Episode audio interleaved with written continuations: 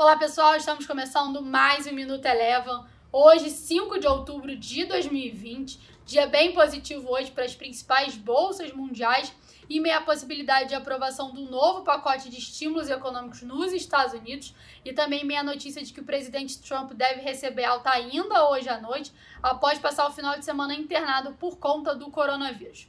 O S&P 500 encerrou o dia de hoje com alta de 1,8%. Já aqui no Brasil, o Bovespa também teve uma sessão de forte valorização, acompanhando o desempenho das bolsas internacionais e encerrou o dia de hoje com alta de 2,2%. As ações da Petrobras e da Vale, que têm peso relevante sobre o índice Bovespa, contribuíram para a forte valorização no dia de hoje.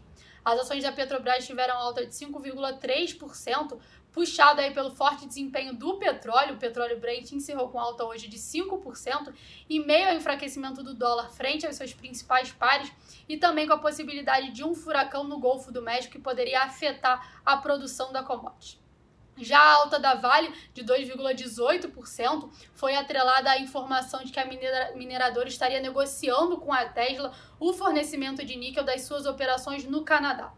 Com um cenário de maior apetite ao risco, o dólar teve um dia de enfraquecimento pelo mundo todo e aqui no Brasil não foi diferente. O dólar encerrou o dia cotado a R$ 5,56, com queda aproximada de 1,82%.